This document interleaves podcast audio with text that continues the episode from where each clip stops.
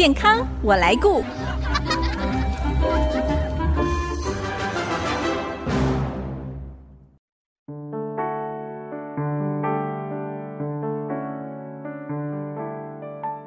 朋友，大家好，我是王淑荣，欢迎收听《健康我来顾》节目，一起关心你我的健康。人的一生大约有三分之一的时间是用来睡眠，但却不是每一个人都能够睡好觉。特别是现代有越来越多不利于睡眠的因素出现，导致许多人深受失眠的困扰。到底哪些原因让现代人老是睡不好、睡不饱，甚至影响到日常生活跟工作的表现呢？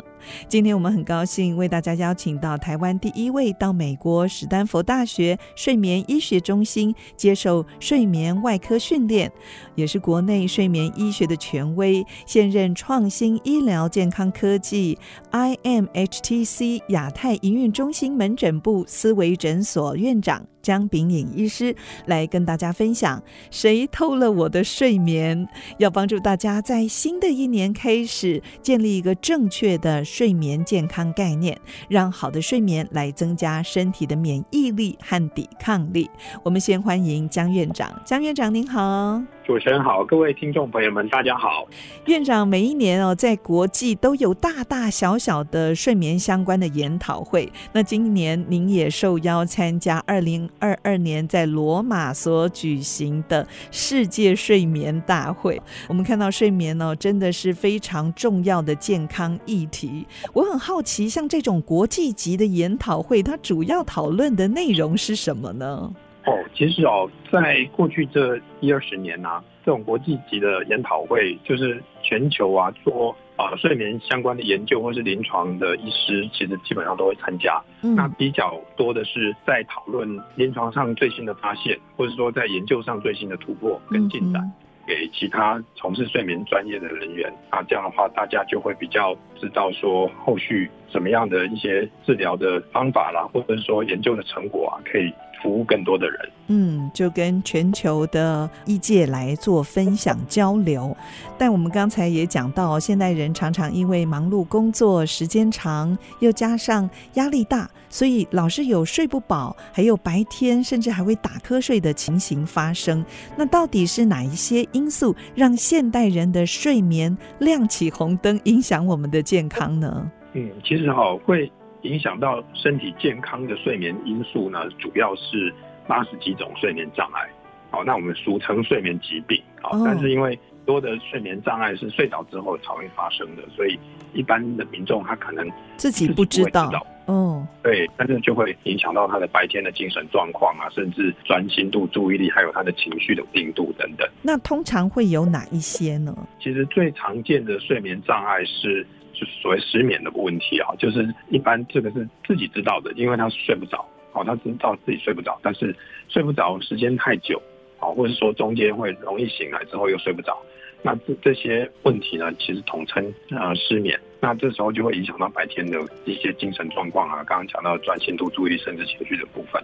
哦，那另外还有第二个比较常见的是所谓的睡眠呼吸中止，嗯，就是睡到一半的呼吸会暂停，呼吸道会被阻塞。那有些人可能是鼻子过敏比较严重，然后导致睡觉的时候鼻子不通。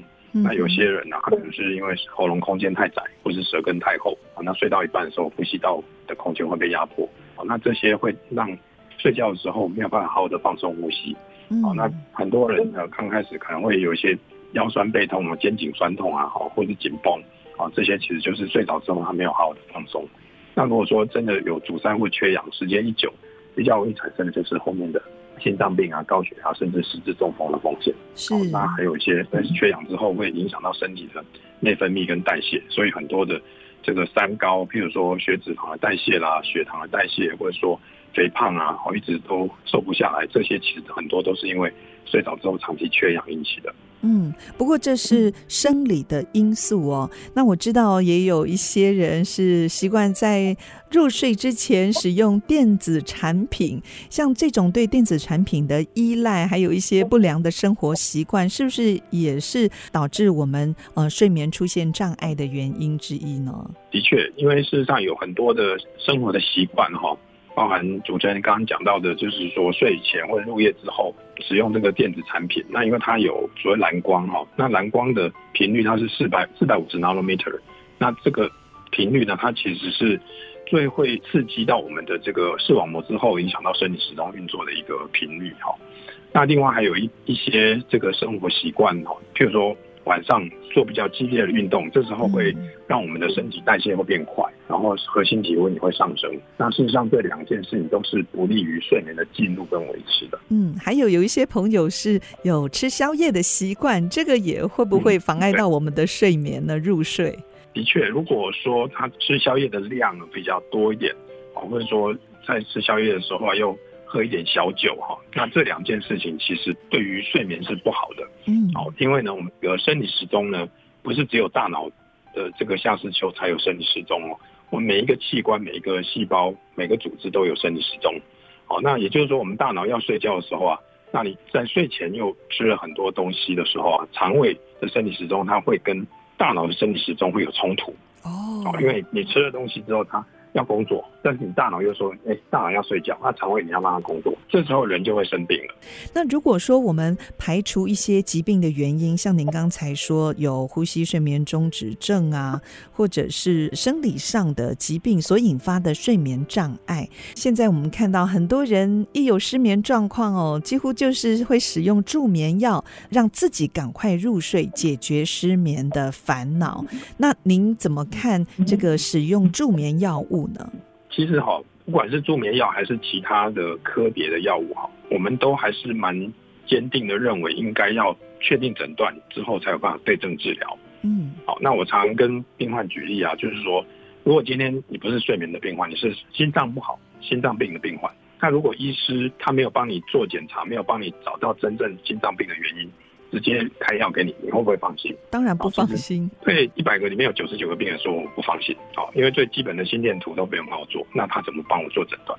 可是很难想象哎，这个睡眠障碍竟然是跟心脏有关系，对不对？啊、呃，对，因为就是说我们刚刚讲到有这个所谓睡眠呼吸中止，好，长期缺氧，心脏会有负担嘛，好，那所以就会影响到心脏后面的一些问题。但我现在常跟我们的病患朋友们分享的就是说。心脏病其实它有十几种不同的心脏病，譬如说心律不整啦、心肌梗塞啦，或者是冠状动脉疾病啊等等哈，有不同的心脏病。那基本上大家都认为说，医师应该要帮我做检查，帮我找到真正的原因之后，才帮我对症治疗。但是睡眠疾病有八十几种，那为什么大家都不太愿意做睡眠检测？嗯，都希望医生直接开课，直接开药。对，那这样的话，其实连敌人在哪里都不知道，敌人是谁都不知道，那你怎么去对症治疗他呢？是，所以我们一般民众应该要改变那个观念哦。即使是失眠，看起来是小小的一个症状，但还是不能小看它，应该要把它的原因找出来。对，没错。其实，在过去这几年哈，台湾这个安眠药的使用量啊，在全球排名是第六到第十名。哇，小小的台湾耶。对，是非常可怕的事情。对，好，那当在国际的这个安眠药控制的一个委员会里面，其实他就发表了。台湾从二零一一年一直到二零一九年，这九年当中，哈，排名都是在名列前茅的。嗯哼，哦，这个是非常可怕的事情。是，所以当我们有睡眠障碍、有失眠的状况哦，至少我们到医院求诊的时候，我们也不要主动跟医生说：“哦，我需要安眠药，或者是帮助入睡的药物。”哦，至少我们病患可以从这一步做起，应该要积极的找出到底失眠的原因是什么。而不是滥用安眠药。的确，能够请医师帮您找到真正的原因，对症治疗，这个才是正确的。是。哦，那因为很多医师就是说，他可能也不太知道说怎么样帮病患安排睡眠相关的检测。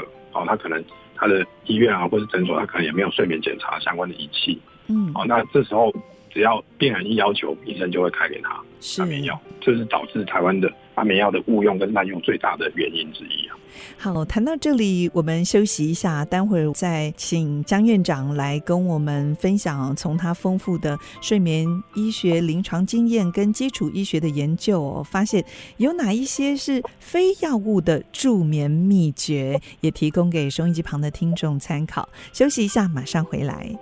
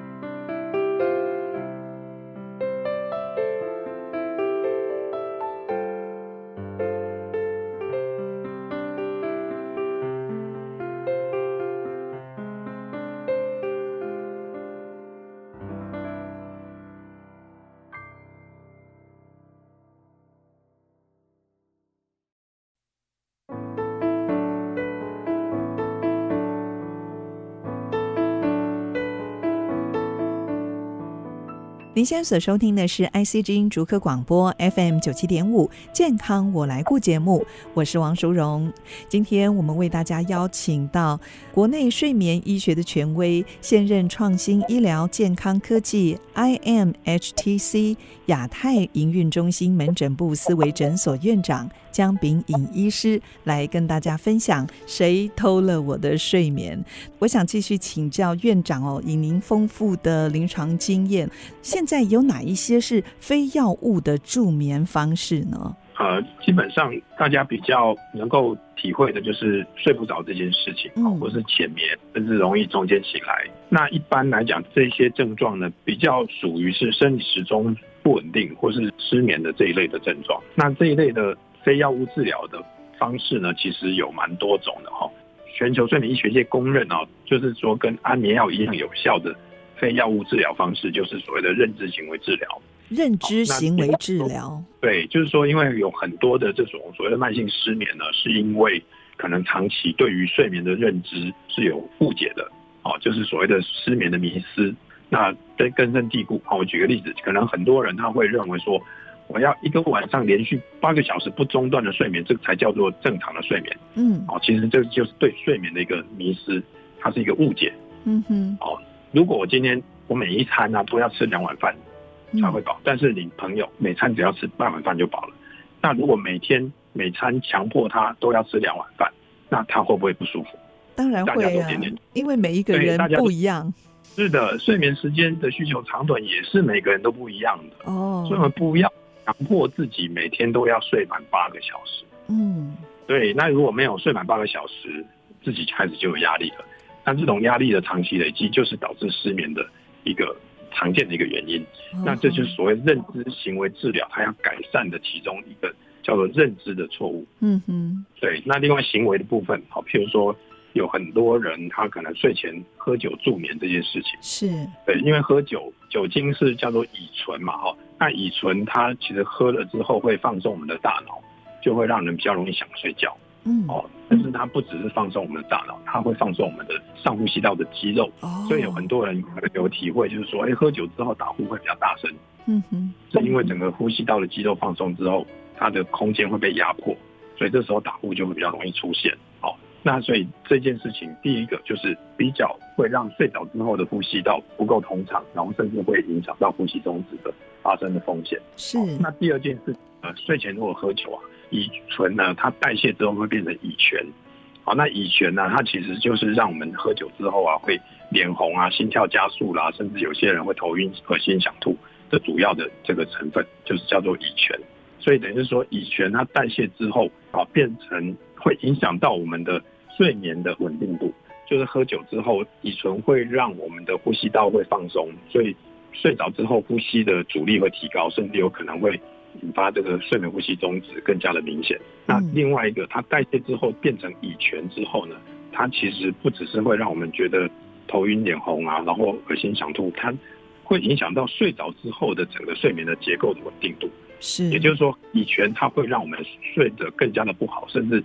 更容易醒来，然后醒来之后脑袋就会特别的清醒。所以很多人可能也有这样的经验，喝酒过后常常半夜就会突然清醒过来。是，然后另外乙醛之后，它接下来的代谢会变成乙酸。哦，那我们其实大家知道喝醋是对身体可能有一些有益健康的作用嘛？对。好，那但是因为我们的这个汉人呢，他其实乙醛代谢成乙酸的速度会很慢。是。但是呢，我们的原住民同胞呢，他们。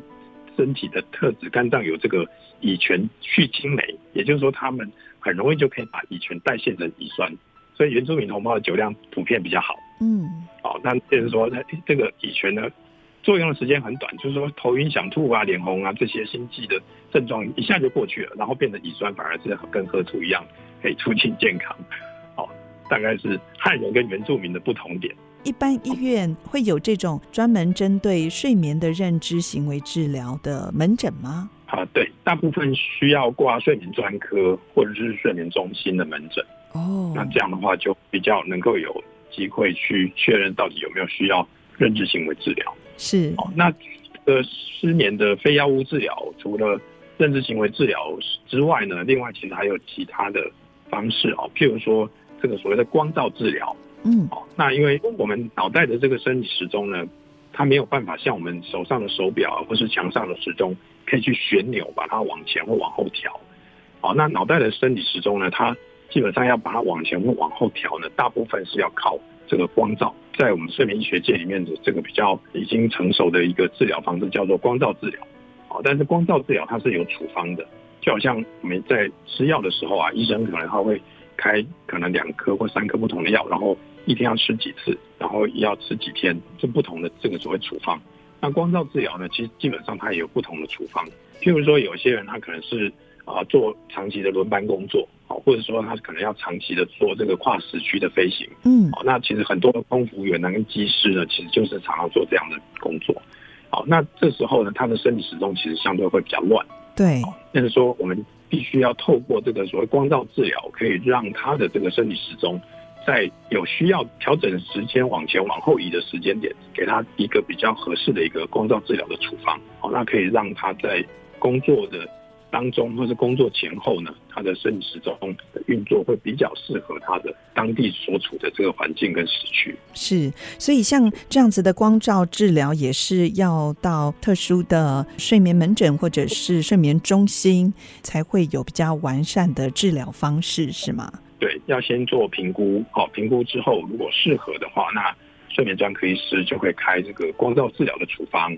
哦，让这个病患接受后面的光照治疗。嗯，二零零一年，国际精神卫生和神经科学基金会哦，把当年三月二十一号，也就是春分的第一天，定为世界睡眠日，就希望全球能够关注睡眠的重要跟睡眠的品质。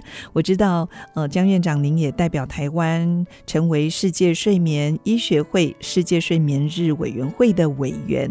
那去年世界睡眠日的主题是规律。睡眠影响健康，就是要提醒大家，在疫情艰困的时候呢，仍然要保持规律又优质的睡眠。那我想请教院长，如果因为工作，像您刚才说的，就是有轮班啊，需要夜班，或者是家中有婴儿的新手父母需要照顾家中长辈的子女，没有办法规律的睡眠，由您刚才建议的光照治疗，除了这样的方式，还有别的方法吗？是。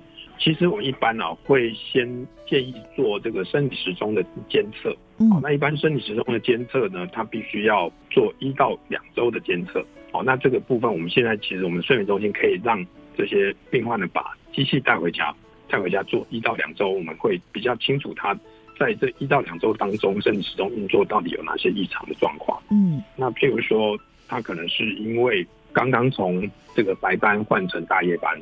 那这时候，我们可能在这个过渡期，可能一般来讲，差不多一周到两周的时间，我可以帮助他使用这个所谓的光照治疗，或者说建议他在某个特定的时间点，好做比较有效的规律的运动，是那让他的生理时钟比较能够调整过来，或者是说可以暂时的使用一些比较轻的这个镇静或是安眠的药物，或者是说所谓的褪黑激素之类的，好可以帮助他在。调整这个过渡期的生理时钟调整的时候，可以让他比较减少他一些啊、呃、睡眠品质不好的症状。好，在节目最后呢，院长是不是也可以给收音机旁的听众朋友，面对新的一年开始，如果有睡眠障碍又已经习惯使用药物助眠的朋友，可以从呃哪一些良好的睡眠健康习惯开始做起呢？其实啊，一一般来讲，我们会比较建议的就是规律的生活。好，那生理时钟稳定性比较容易达成。好，也就是说，很多人他平常是上班都要比较早起，好，然后假日补眠，这件事情其实也是很普遍存在的。但是有些人他可能就会因为这样子打乱他自己的生理时钟。好，那所以第一个最重要就是说生活作息规律。那第二个呢，如果说他已经做了一段时间规律的生活跟作息，但是还是睡眠品质不太理想，那我们会建议啊，他应该要安排睡眠检测。先找到是不是真的有生病，是如果真的有生病，自己调整其实比较难治病。那如果说有找到真正的原因之后，睡眠专科医师就可以安排对症治疗的方式，帮他改善他的睡眠的品质。关于睡眠相关的议题哦，其实非常的多元跟复杂。如果听众朋友想要更多了解，可以参考姜炳颖院长所写的《一级睡眠术》，这是三民所出版的，在二零二零年所出版的。好，今天我们非常谢谢四位诊所院长姜炳颖医师来到节目当中跟我们分享，非常谢谢姜院长，谢谢您。非常谢谢主持人，谢谢大家。我是王淑荣，下个礼拜健康我来顾节目再会。